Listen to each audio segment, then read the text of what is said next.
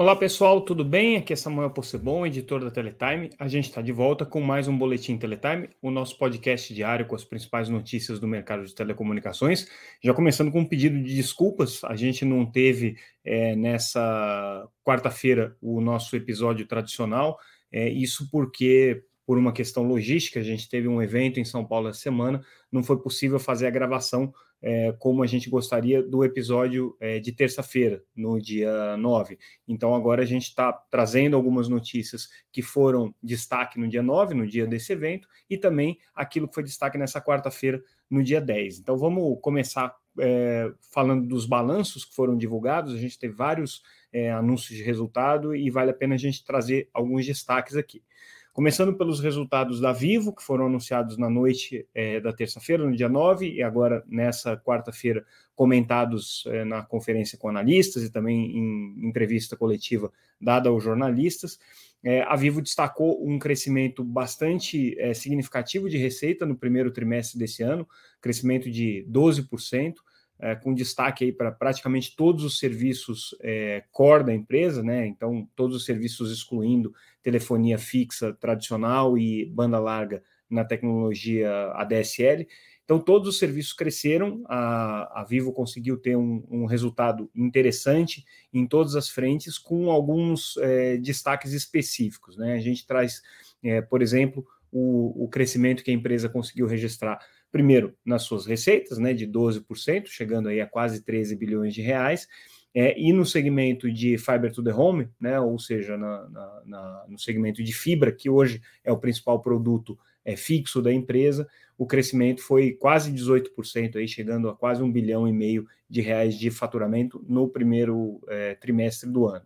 Né? A empresa também é, teve um, um, um, aumento expressivo aí na receita é, do segmento móvel, né, 16%, chegando aí a quase 9 bilhões de reais, é o principal é, negócio da empresa hoje. E aí o destaque foi o crescimento em todas as frentes, não só é, no segmento pós-pago, como tradicionalmente acontecia, mas também no pré-pago. Na entrevista coletiva é, dada pelo presidente da empresa, o Christian Gebara, ele comentou alguns aspectos é, dos resultados com relação principalmente ao crescimento do, do 5G, é, do segmento móvel e do segmento de fibra. E também destacou a atuação da empresa em alguns é, setores de serviços digitais que a gente vai comentar daqui a pouquinho. Com relação ao 5G, é, o que o, o Gebar é, destaca é o seguinte: já existe hoje na base pós-paga da empresa, uma, dentro das cidades em que o serviço já é oferecido, uma penetração de smartphones preparados para o 5G já na casa de 20%, mas ele não vê isso ainda como um efeito é, é, no, causando um efeito significativo no crescimento da empresa. Houve um crescimento, sim, mas por conta dos reajustes de tarifas que foram dados, reajustes de preço que foram dados, é, migração dos clientes para planos é, com mais franquia, e também houve um crescimento bastante significativo no pré-pago, isso decorrente da compra é, da O Imóvel, então a base da O Imóvel é, que foi adquirida já começa a ter um, um efeito bastante importante aqui nas receitas da Vivo do ponto de vista do segmento pré-pago, porque basicamente ela adicionou aí quase é, 8 milhões de clientes nesse, nesse segmento, então isso teve um impacto. Ela vê também é, um aumento do crédito, é, do, dos créditos de pré-pago decorrente da redução de, de CMS, isso também trouxe um impacto importante aí para a empresa em termos de receita no segmento pré-pago e ela acredita é, que a partir de agora a gente vai começar a ver um aumento de receita decorrente dos reajustes que a empresa deve proporcionar. Então, isso é a expectativa da, da Vivo agora, é conseguir repassar para o consumidor os aumentos de custo que ela teve nos últimos, é, nos últimos é, meses, né? Faz mais de um ano que, que os preços hoje, tanto do pré-pago quanto do pós-pago, estão praticamente represados. Ela espera ter um reajuste e, com isso, consegue recompor aqui os serviços. Na banda larga fixa, ela também destaca que houve crescimento, teve um, um crescimento importante no primeiro trimestre em relação ao ano anterior, em relação a, ao período de 12 meses, mas a Vivo destaca que houve uma estagnação no mercado de banda larga e isso é decorrente é, do efeito pós-pandemia. Né? Você teve um crescimento do consumo, e aí, é, depois que as atividades voltaram ao normal, esse consumo de banda larga é, entrou num ponto de estabilização, quer dizer, não houve queda da base, mas também não houve um crescimento muito expressivo em relação àquilo que se esperava é, que poderia acontecer. Né? Então, a empresa conseguiu ter um reajuste, né? mas é, não conseguiu, conseguiu ter um crescimento de receita, é, mas não conseguiu ter uma expansão no mesmo ritmo que vinha sendo registrado até então. É, a gente destacou na terça-feira a aprovação pela Superintendência Geral do CAD é, do acordo entre o INIT e Vivo. Né? Isso é positivo, obviamente, porque do ponto de vista concorrencial o CAD entendeu que não havia nenhum risco é, é, para aprovar essa operação, não teve nenhuma restrição, mas não quer dizer que o assunto esteja resolvido, tá? Ainda precisa passar pela Anatel, a aprovação regulatória, que é o, o mais crítico nesse caso aqui, ainda está longe de acontecer, né? A Anatel ainda não tem nem sinal de quando que vai ser feita essa, essa é, deliberação com relação à aprovação ou não disso e, e os condicionantes que possam ser colocados mas o presidente da Vivo comentou, né, vendo como positivo, obviamente, a aprovação do CAD. Ele destacou é, para os jornalistas que ele se vê como cliente da, da, da Winit, então né, ele não tem nenhuma expectativa, além da expectativa de um cliente que vai utilizar a rede da Winit. Rechaçou qualquer tipo de é, insinuação de que eventualmente possa ter havido um jogo combinado entre a Vivo e o Winit do leilão. Ele foi muito claro, dizendo que o leilão é, teve, inclusive, é, faixas que foram consideradas desertas pela falta de interesse, na, especificamente no, no, na faixa de 3,5 GHz, que foi a faixa mais nobre leiloada. É, disse que houve espaço para a entrada dos players regionais e que não haveria nenhuma razão né, para Vivo é, entrar em conluio aqui com a Unity para para ganhar qualquer coisa. Né? Então, assim, ele diz que não, não, não, não reconhece essa, essa, esse problema, essa acusação, e está né, esperando aí a decisão da Anatel com relação à aprovação, mas considerou positiva aqui a, a decisão do CAD já nesse sentido. Né? Então, uh, acho que existe aí uma, uma, uma expectativa é, bastante importante é, com relação a esse, esse é, esse acordo entre a Winit e Vivo, que é fundamental para a Winit, né, que é a quarta entrante aqui no segmento de 4G, mas não é a, a não é uma decisão é, que depende, obviamente, agora da, da, da, Vivo, depende da aprovação da Anatel. Né? Então é isso que está em discussão nesse momento. A gente traz uma reportagem é, sobre as posições da Anatel para a Conferência Internacional de Espectro, Conferência Mundial de Espectro, que acontece no final do ano em Dubai. Isso é importante para é, o Brasil se posicionar com relação a quais vão ser as faixas de espectro que vão ser exploradas aqui nos próximos, é, nos próximos anos, né? E o Brasil deve manter a sua posição com relação à faixa de 6 GHz, né? É, seguindo aqui algumas recomendações já da Citel é, em outras faixas que estão sendo é, discutidas. Então, na nossa matéria ali, a gente detalha faixa por faixa qual é a posição que o Brasil deve adotar durante essa Conferência Mundial de Telecomunicações. Acho que vale a pena quem tem interesse nesse assunto, ele é um assunto mais técnico, mais específico aqui para é, quem acompanha o mercado de telecomunicações, mas ele é extremamente relevante tanto para a reorganização do espectro aqui no Brasil, é, do ponto de vista da competição dos serviços terrestres, envolve muita coisa relacionada aos serviços de satélite também, né? E essa conferência é, é mundial de, de radiocomunicação que acontece em Dubai, ela vai ser decisiva para o que vai acontecer nos próximos quatro anos. Então a gente faz aí esse levantamento que é importante.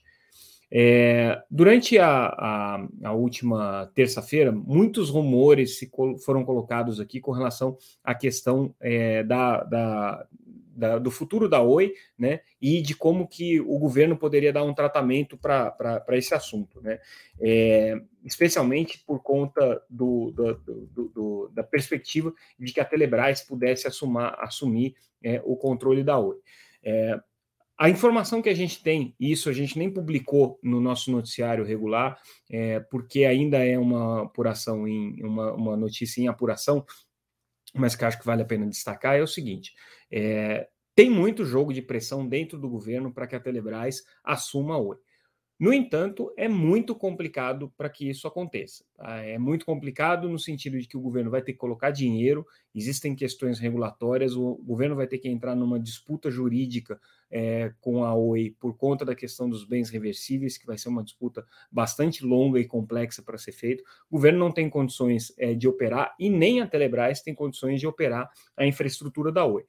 É, os rumores que foram colocados de que a Oi é, seria dividida e que a parte para segmentos corporativos é, seria assumida pela Telebrás e, eventualmente, a parte de é, atendimento ao cliente final seria distribuída entre as operadoras que estão aí. É tudo mera especulação. O governo é, não está trabalhando com um plano nesse sentido. O que está sendo discutido agora é uma saída regulatória para a questão é, da concessão da Oi, para a questão da migração da concessão para autorização, arbitragem que está é, é, se desenvolvendo. Então, assim, ainda que exista gente dentro do governo com a intenção de botar a Telebrás para operar alguma coisa decorrente da Oi, a chance disso é, dar certo nesse momento é bastante pequena, não existe nenhum trabalho estruturado nesse, nesse sentido, é, e obviamente, se cair na mão do governo, o governo vai ter que colocar dinheiro, vai ter que operar, é uma sinalização difícil para o setor de telecomunicações,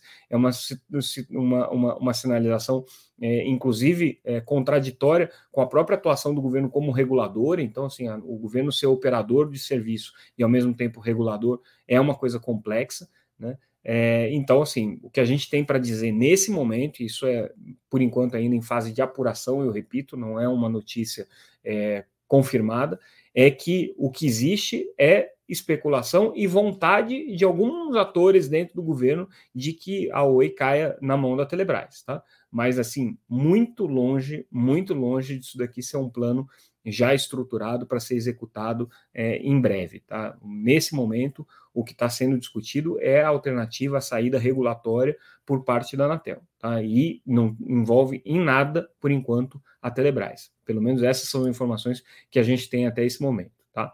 É, só para deixar vocês que estão acompanhando aqui o nosso, o nosso é, podcast atualizados com relação a isso. A gente já fez um comentário sobre isso bem detalhado na segunda-feira, é, em que a gente explicou quais eram as negociações que estavam sendo colocadas, a questão da dívida que a Oi tem com a, a, a AGU, com a Advocacia Geral da União, que precisaria ser renegociada. A gente falou do, dos valores da arbitragem, a gente falou dos valores que estão é, sendo colocados aqui para migração. Então, assim, nesse momento surge especulação para tudo que é lado, tá? É, no entanto, é, a gente pode dizer para vocês que o que tem de concreto é um trabalho da Anatel analisando a questão da intervenção, é, da eventual intervenção na Oi e quais seriam as consequências disso. É, o trabalho que está sendo feito de negociação com o Tribunal de Contas da União por conta desse valor da migração, tem a arbitragem, que é um assunto que envolve a Advocacia Geral da União, é, e tem essa questão da renegociação que precisa ser feita da dívida da AGU, que já foi renegociada na primeira recuperação judicial, caiu de 20 e tantos bilhões para 9 bilhões, a Oi já pagou desses 9 bilhões, já pagou 2 bilhões, ainda tem 7 milhões de, de, é, de papagaio aqui para ser resolvido, né? Agora, é, é, um assunto ainda muito complexo que deve levar algum tempo para ser resolvido, não é um assunto que é, vai ser resolvido do dia para a noite, tá? Essa é a perspectiva que a gente tem. É, não, não existe é, nenhum sinal de que isso vai ser é, resolvido nas próximas duas ou três semanas. Tá? Isso daqui ainda é assunto para ser discutido por pelo menos mais, um, mais alguns meses, e nada vai ser resolvido enquanto não tiver uma definição, uma sinalização, pelo menos, da arbitragem da Oi, para que é, a Oi tenha ideia de quanto que ela tem a receber da União é, nessa, nessa briga. Se é que é, ela vai conseguir é, é, chegar ao final desse processo de arbitragem com uma, uma, é, com uma, com uma clareza com relação a valores. O que ela deve ter assim, é uma clareza com relação a quais são os pleitos que podem ser admitidos é, na, na, na, arbitragem ou não, pelo menos nesse ano. Né? Depois, a arbitragem transcorrendo e chegando até o final, aí sim vai, haveria uma definição de valores. Por enquanto é isso, tá? É, não, não dá para a gente especular nada além disso e nada além de jogos políticos que acontecem nos bastidores para tentar ver se a Telebrás é, recebe alguma coisa é, dessa questão da Oi. Mas não tem nenhuma política concreta sendo desenhada né, nesse sentido, pelo menos não que a gente tenha apurado. Pode ser que eu esteja errado, pode ser que a gente esteja com fontes ruins e tenha é, algumas outras coisas acontecendo que a gente sequer está sabendo. O que tem é jogo de vontade, é especulação, mas assim, não tem política concreta, porque tudo tem que passar pela Anatel, tem que passar pela Advocacia Geral da União e tem que passar pelo Ministério das Comunicações, e isso ainda não aconteceu, tá?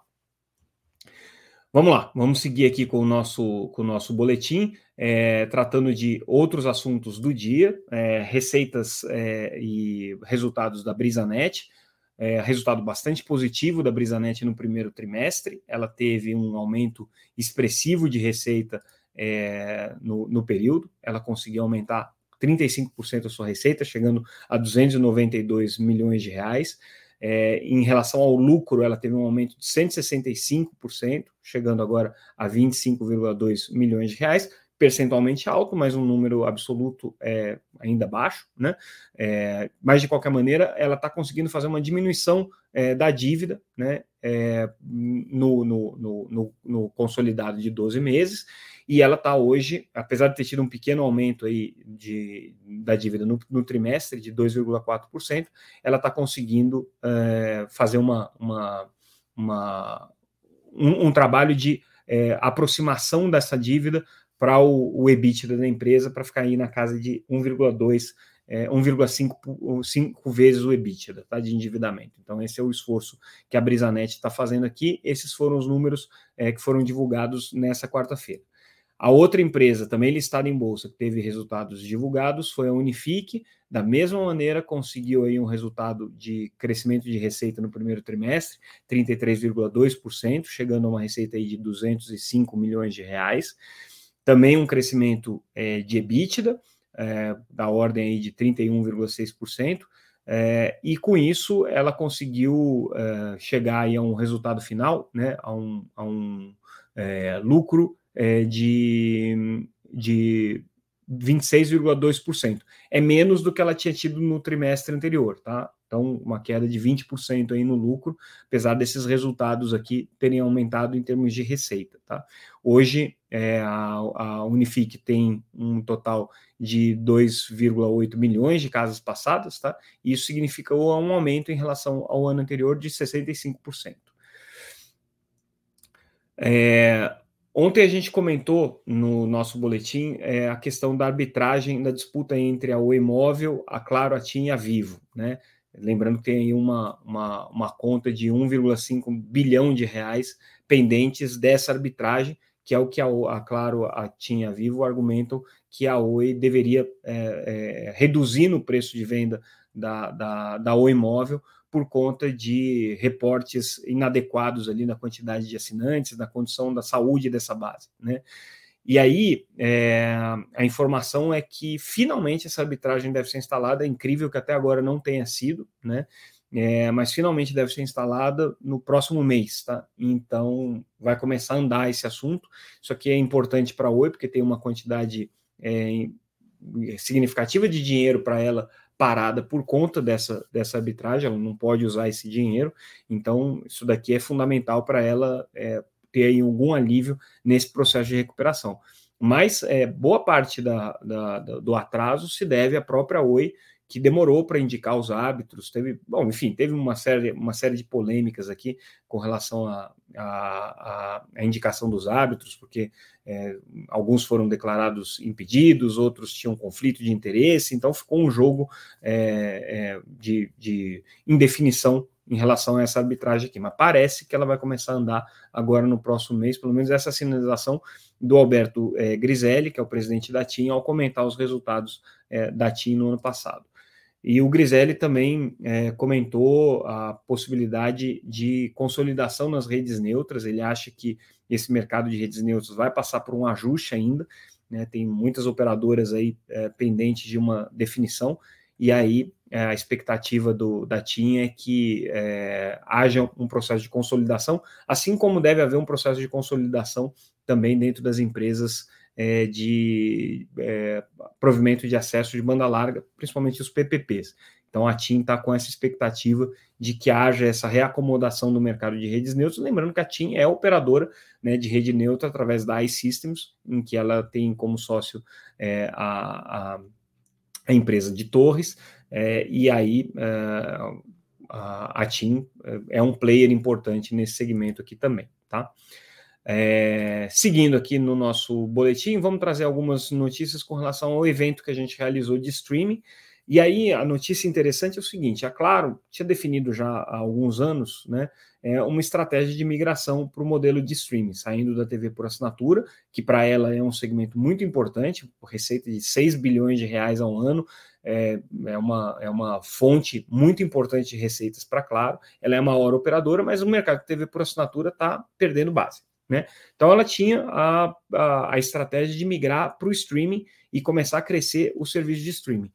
É, pelos números que foram apresentados pela empresa no nosso seminário de streaming, está dando certo, ela está chegando muito perto de conseguir já estancar a perda de base em TV paga e começar a crescer em streaming mais do que ela perde, tá? Isso deve começar, deve acontecer aí a partir do começo do ano que vem, meados do ano que vem, ela já deve ter essa inversão, mas hoje ela já consegue é, compensar boa parte da perda, né, com o segmento de, de streaming, está é, tá crescendo, está trazendo um resultado importante para a empresa, e a expectativa deles é que, inclusive, eles possam é, começar a comercializar esse serviço de streaming em parceria com outros provedores de banda larga. Por enquanto, eles não estão, eles estão indo só diretamente ao consumidor. O serviço funciona em qualquer rede de banda larga, o serviço, claro, é TV, mas a expectativa é que isso possa ser feito, inclusive, em parceria com os é, provedores de acesso. Tá? Provedores que, inclusive, comentaram ali durante o nosso evento, a gente teve a participação da BrisaNet, da Aloha, é, da Alares, a gente teve a participação é, de diferentes provedores que é, é trouxeram a perspectiva, é, AmericaNet, a perspectiva de ampliação do, da oferta de serviços de streaming de vídeo dentro do seu portfólio. A ideia delas é conseguir agregar valor com esses serviços, conseguir fazer com que ela fidelize mais o assinante, que ela consiga se diferenciar no cenário, elas consigam se diferenciar no cenário competitivo, mas existem alguns problemas ainda que precisam ser vencidos por esses provedores. Primeiro, eles têm uma dificuldade de negociar os direitos de distribuição. Ainda existem restrições, quem faz essa, esse alerta é a Associação NEL, que representa esses provedores de acesso, é, e, e, a dificuldade é que muitos provedores de serviços de streaming não querem negociar com os provedores. Existe também aí um, um cenário bastante amplo de agregadores que estão oferecendo serviços para as plataformas de banda larga, cada um com modelos de negócio diferentes, então elas estão uh, hoje ainda eh, tentando entender quais são as, uh, as possibilidades de uso desses serviços. É, mas, de qualquer maneira, assim, a sinalização é que o streaming já entrou no radar dos pelo, menos dos, dos, dos, ISPs de médio e grande porte. Né? Eles ainda se queixam muito do custo de programação, o que faz com que as margens sejam pequenas. É, essa é uma grande dificuldade, inclusive, dos operadores tradicionais de TV paga. Mas é, a perspectiva é de crescimento aí do, do, do da oferta de, de, streaming, pelo menos por é, operadores de banda larga de pequeno e médio porte, mas que já tenham aí uma, uma, uma estrutura mais consolidada na oferta de serviço de valor adicionado. Então, é, certamente o que a gente vai começar a ver no futuro é mais e mais é, ISPs, mais e mais operadores de banda larga oferecendo, agregando nos seus pacotes serviços como Netflix, Globoplay, é, HBO Max e outros, outras plataformas de streaming de maneira casada, né, para rentabilizar mais os resultados. E hoje foi também anunciada a reinstalação da Frente Parlamentar de Radiodifusão, vai ser é, comandada pelo deputado Cezinha da Madureira, do PSD de São Paulo. O, o parlamentar é, destacou o apoio à Anatel para que a Anatel é, seja a, é, a reguladora do ecossistema da internet, então, importante manifestação aí em favor da agência reguladora em todo esse debate: quem é que vai ser o regulador da internet, né, o pro, pro, o PL das, das, das fake news, que hoje está sem nenhuma regulação, mas a Anatel está querendo ser o regulador desse, desse, desse, dessa discussão toda, e o apoio dos radiodifusores aqui é super relevante nesse, nesse debate. Na mesma é, solenidade, o ministro das Comunicações também anunciou uma série de flexibilizações aqui para é, ajudar os radiodifusores no processo de fiscalização. Né? Então, é uma sinalização de aproximação do governo Lula, especificamente do é, ministro Juscelino Filho, do setor de radiodifusão. Né? Politicamente, isso aqui tem efeitos, pode ter benefícios aqui no Congresso é, para a articulação política do governo. E com isso, a gente encerra o nosso boletim de hoje. É, ficamos por aqui e amanhã a gente volta com mais notícias do mercado de telecomunicações. É, prometo tentar apurar um pouco mais o que, que vai acontecer aí no futuro da Oi, é, principalmente com relação a essas questões da Telebrás, que eu percebo aqui pelas, pelas, pelos questionamentos que a gente recebeu e pelos comentários de vocês, que tem muita dúvida com relação a isso, tá? Então, se eu tiver mais novidades, eu vou trazer aqui para vocês. Ficamos por aqui, pessoal. Agradeço mais uma vez a audiência, mais uma vez é, o interesse em acompanhar o nosso podcast. Lembrando que tudo que a gente comentar aqui está no site www.teletime.com.br é, e também nas redes sociais, sempre como arroba Teletime News. É, acompanha a gente lá no Instagram, LinkedIn, Facebook, Twitter. É, e quem está acompanhando nas plataformas de podcast, saiba que esse conteúdo está disponível no YouTube e no LinkedIn. E para quem está acompanhando no YouTube e no LinkedIn, está disponível nas plataformas de podcast e nas plataformas de áudio. Ficamos por aqui. Mais uma vez, obrigado pela audiência de vocês. Até mais, pessoal. Tchau, tchau.